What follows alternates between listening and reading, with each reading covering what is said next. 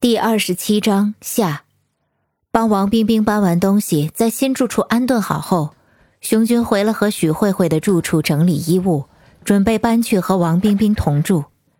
没有求婚仪式，也没有海誓山盟，两人不约而同、自然而然的决定生活在一起，再也不要分开。这应该就叫做真爱。熊军刚停好车。边上就出现了一位令他十分讨厌的人，房地产中介阿仁。这人嬉皮笑脸的走了过来，像是算好了时间等着他似的。他帮熊娟打开了车门，毕恭毕敬的说道：“熊哥，我是来帮你搬家的。”熊娟一肚子懊恼，望着这个二道贩子十分不爽。多多少少家庭的悲欢离合，都是他这种人造成的。为了要人买房子就劝和，为了让人卖房子就劝分，一定在每一个客户的背后做了不少的煽风点火。阿仁微笑着拿出了一份合同，在熊军面前晃了一下。哥，我也是受人委托帮人卖房混口饭吃，所以想帮你尽快的搬家，我好将这里重新整理，帮慧慧姐卖个高价。熊军心里十分明白。徐慧慧绝不会这么绝情。昨天晚上刚刚上机回国，今天早上就要她搬家离开，但也无妨。她本来就想尽快搬去和王冰冰同住。阿仁假装为难，接着说道：“哎，按照慧慧姐的意思，她要求我半年之后再来联系你，让你搬走。可是现在房子正火的时候，我怕几个月后房价开跌，你总不想让慧慧姐血本无归吧？”他可是带了巨款买的房啊！熊军无奈的摇摇头，下车进了房，收拾自己的衣物，心里咒骂道：“这帮狗中介见利忘义，从一开始的买房到贷款，再到现在的卖房，都一手策划，赚了全部的中介费。要不是因为他，也不会有这么复杂的故事。可能许慧慧早就想明白，回国了。”也不会折腾来折腾去，直到折腾出病来。后来听说阿仁将这套房子卖了高价，比之前许慧慧买时高出了九万纽币，减去中介费和其他杂费，最后帮许慧慧赚了六万三千纽币。这套房子经阿仁的手一买一卖，他从中获利了七万纽币的中介费。王冰冰安定下来之后，将自己的新地址告诉了小苏，同时简述了自己和熊军之间的复合故事。小苏听后十分感动，给予了真挚的祝福，同时更加坚定了自己的信念。他确信真爱无敌。自从张妮妮和他再次回到新西兰南岛皇后镇，一切都十分顺利。张妮妮搬离了老板的车库，去了小苏之前租下的一个小公寓，两人日子过得温情蜜意。张妮妮还是和从前一样，每天去老板的中餐馆里打工，虽然收入不高，但每天心情愉快。可毕竟是没有身份的黑户口，做什么事情都得十分小心。最麻烦的就是看病。新西兰的南岛接近于南极洲，气候相对比较寒冷。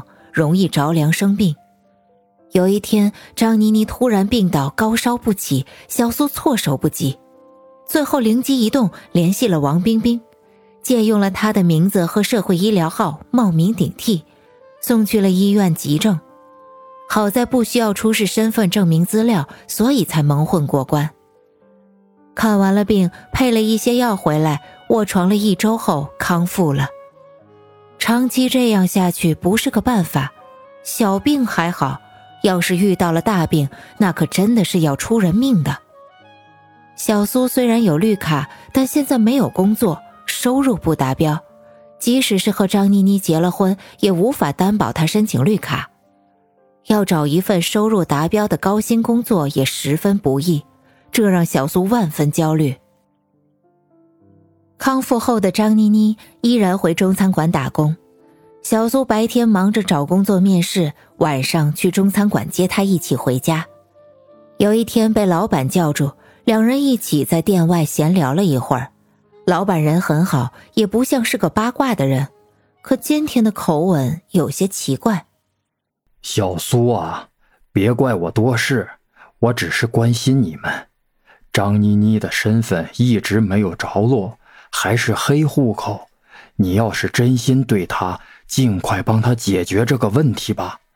我知道你是有绿卡的人，对你来说并不困难。如果你还没想好，就不要玩弄这类人的感情。他们在外没有身份，无依无靠，最后能走的路只有回国或是自杀。这样的故事我见多了，我也是这么过来的，感同身受。老板深吸了一口烟，说话的口吻就像是一个父亲。我对他当然是认真的，我们是真心相爱。我现在正在找工作，要找一份收入达标、可以担保配偶申请绿卡的工作，没那么容易。小苏斩钉截铁的对老板说道。老板点了点头，吐出一口青烟，将头凑到小苏耳边，轻轻说道：“昨天我见张妮妮在后厨呕吐，像是怀孕了，还让我保密别说。你要抓紧时间了。”小苏听后又喜又惊，百感交集，手忙脚乱，还故作镇定，紧紧握住老板的手，轻声说道：“谢谢，我知道了，放心。”从那天起，小苏对张妮妮不但更加关怀备至，而且还抓紧时间努力面试寻找工作。尽管张妮妮时常叮嘱不要找一些低端不对专业的工作，浪费时间，阻碍前程，但小苏哪里管得了这么多？只要能找到一份高薪工作，干什么她都愿意。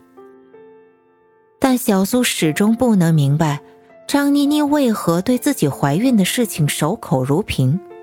多次忍不住想开口问，但又想了想中餐馆老板的话，不能出卖他，所以话到嘴边又咽了回去。也许他不知所措，怕告诉了小苏更是雪上加霜。好人总是有好报，没多久后，小苏幸运的在一家软件公司找到了工作。他对这份程序员的工作得心应手，毕竟在大学里学的就是这个专业。面试成功后，双方就签订了劳动合同。根据新西兰劳动法，三个月试用期后将转为正式员工，年薪收入十分可观，远远超过了移民局担保配偶申请绿卡的工资要求。当天下午签完合同，小苏就迫不及待地拿着合同奔向了中餐馆，将这个激动人心的消息与张妮妮分享。当时正是中餐馆下午茶时间过后，没有几个客人。相对比较空闲，两人在后厨深情相拥，欢呼雀跃，这场面感人的让老板也热泪盈眶了一把，放了张妮妮半天假，让他们俩出去庆祝一下。兴奋不已的张妮妮拉着小苏逛了好几家高档服装店，给她量身定做了一套西装，还买了一个高档公文包，花了不少钱。